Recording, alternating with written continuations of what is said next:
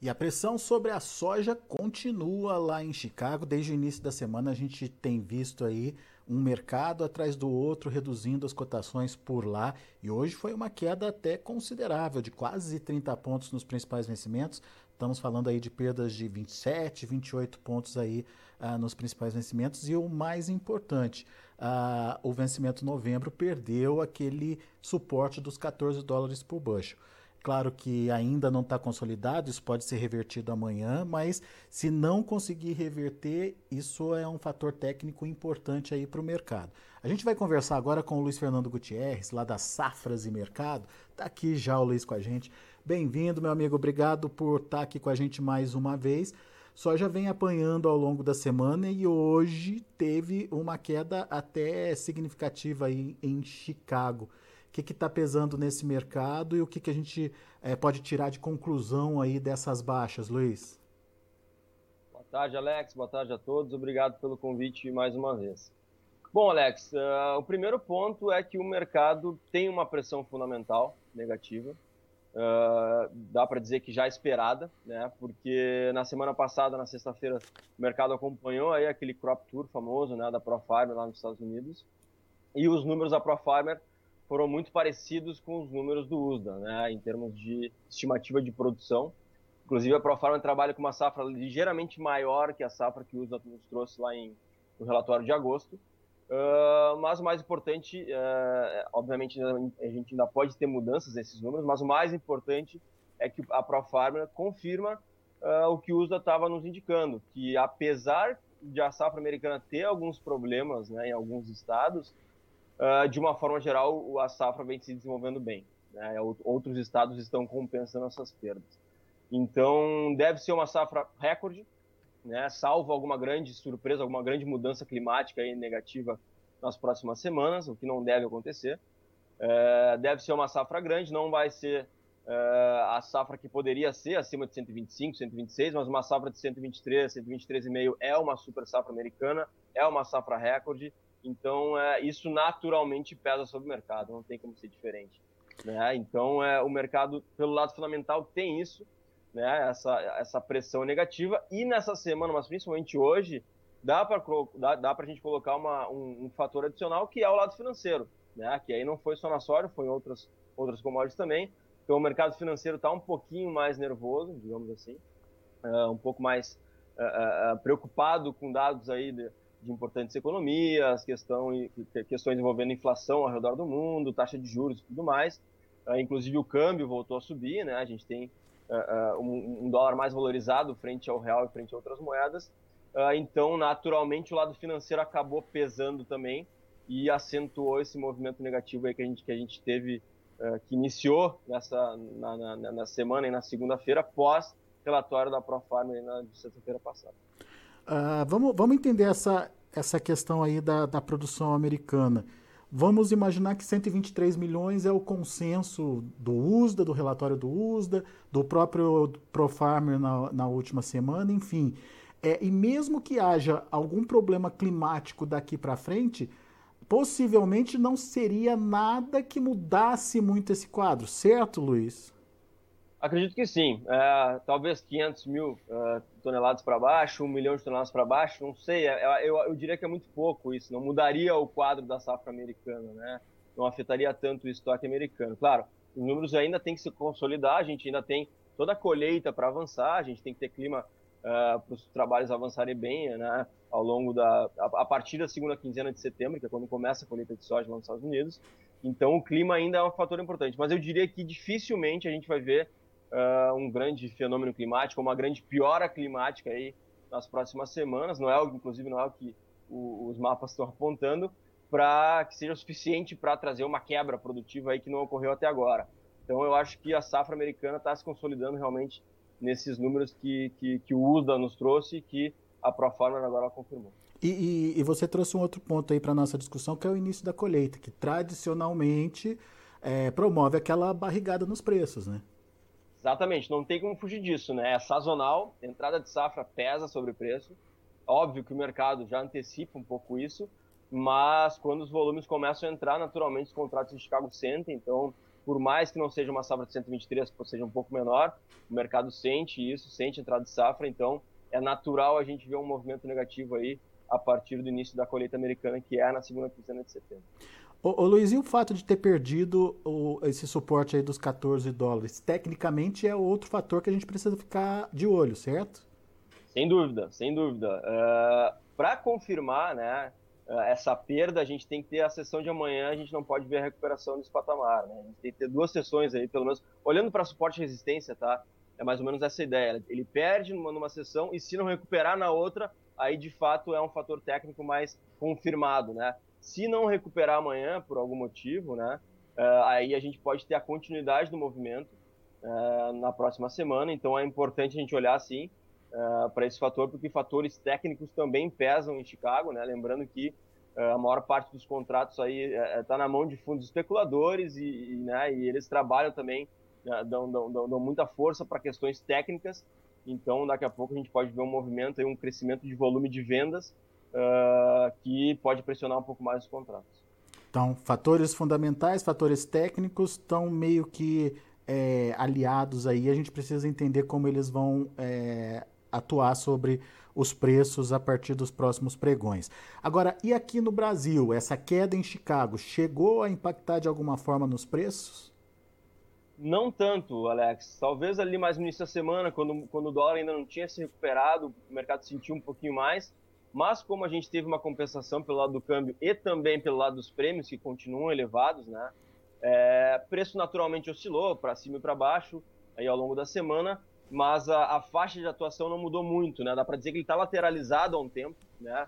Aí daqui a pouco um real, dois reais para cima num dia, um real, dois reais para baixo no outro dia um pouquinho mais, um pouquinho menos, de, de, de, dependendo da região, uh, mas a tendência, digamos assim, a cara do mercado não mudou, né? isso olhando principalmente para a safra disponível, porque a gente tem principalmente a questão envolvendo aí prêmios para a safra disponível que estão segurando, né? são um fator importante de suporte para o mercado, mas atenção aos, aos, preços da safra nova, esses podem sentir um pouco mais, né? estão um pouco mais pressionados, então aquela coisa que a gente sempre fala, sempre não, né? mas a gente tem falado aí nas últimas semanas, é importante o produtor ficar atento aí com relação à safra nova, o produtor que não avançou muito nas vendas. Uh, em média, o produtor brasileiro está atrasado né, em suas vendas de safra nova em antecipação uh, de vendas.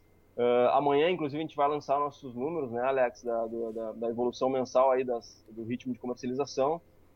não posso trazer eles aqui ainda, porque até porque a gente não fechou, mas, de, mas deve estar em torno aí de 19, 20% no máximo de, de, de vendas, né, de, de, de, volumes da safra nova, sendo que para essa época do ano a gente já, já, já, já deveria estar com 25% pelo menos. Então é importante o produtor ficar atento aí e aproveitar momentos que o mercado oferece para ele, porque em se confirmando uma safra grande nos Estados Unidos, como aparentemente vai se confirmar, e somando isso a uma possível super safra sul-americana, óbvio que é muito cedo, mas a gente trabalha inicialmente com aumento de ar no Brasil, com retomada de produção na Argentina, no Paraguai, né, uma retomada aí uh, uh, em cima das perdas que a gente teve nesse ano.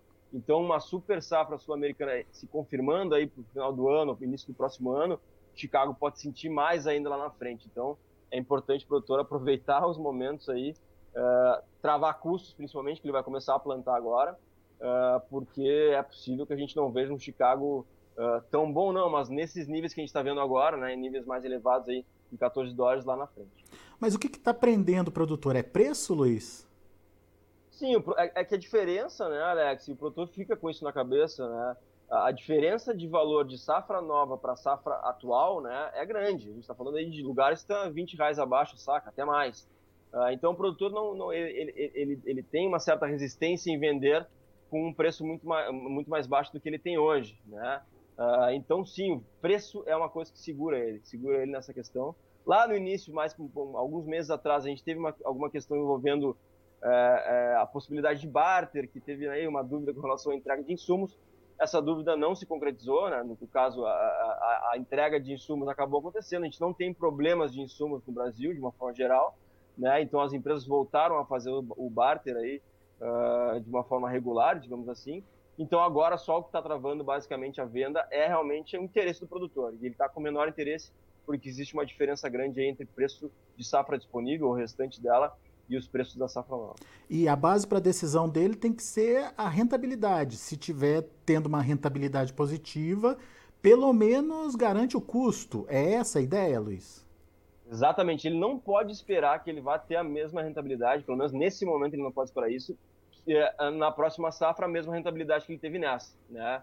Porque o cenário pode ser outro. Né? A gente pode ter um cenário de Chicago mais pressionado lá na frente, né? A partir de, uh, uh, do final do ano. Uh, então, ele, óbvio que a margem pode cair e nesse momento está caindo, né? Porque o custo subiu e a gente está trabalhando com uma safra já mais com, com, valores mais baixos lá para para ele entregar a partir de fevereiro, março. Então, naturalmente, a margem está caindo, mas isso não quer dizer que uma margem positiva não seja uma oportunidade para ele. Então, sim, óbvio, cada produtor sabe da sua conta, mas é importante nesse momento ele não esperar, não trabalhar nesse momento com a mesma margem de 2022 para 2023, porque nesse momento não é isso que está se concretizando. Então, daqui a pouco ele esperar muito mais, ele pode ainda perder mais margem. Então, aquela coisa, é importante avançar um pouco mais na antecipação de vendas para garantir aí, né? E sempre ir vendendo de forma escalonada, né, Alex? Não tenta acertar sempre no topo da curva, uh, porque a estratégia de venda escalonada vai fazendo uma média aí e acaba sendo uma estratégia mais assertiva. Muito bem. Isso tudo a gente está falando de safra nova. Agora, deixa eu pegar a, a, a, o gancho aí para a gente falar um pouquinho de negociação da safra velha, safra que está na mão é, do produtor é, e, e, e as oportunidades que ele pode ter tecnicamente ou teoricamente, a oportunidade de exportação começa a diminuir agora é, nesse segundo semestre. Então, essa soja se voltaria para o mercado é, interno. Tem demanda para acontecer? É, essa soja ela vai ser disputada? Estou perguntando isso porque é, existe uma dúvida, principalmente em relação ao óleo, que está bastante pressionado por aqui. Isso pode ser um fator de restrição de demanda por parte da indústria, na sua opinião, Luiz? Eu diria que não, eu diria que não existe preocupação com relação à demanda, né? Mas isso principalmente porque a oferta é muito menor nessa temporada.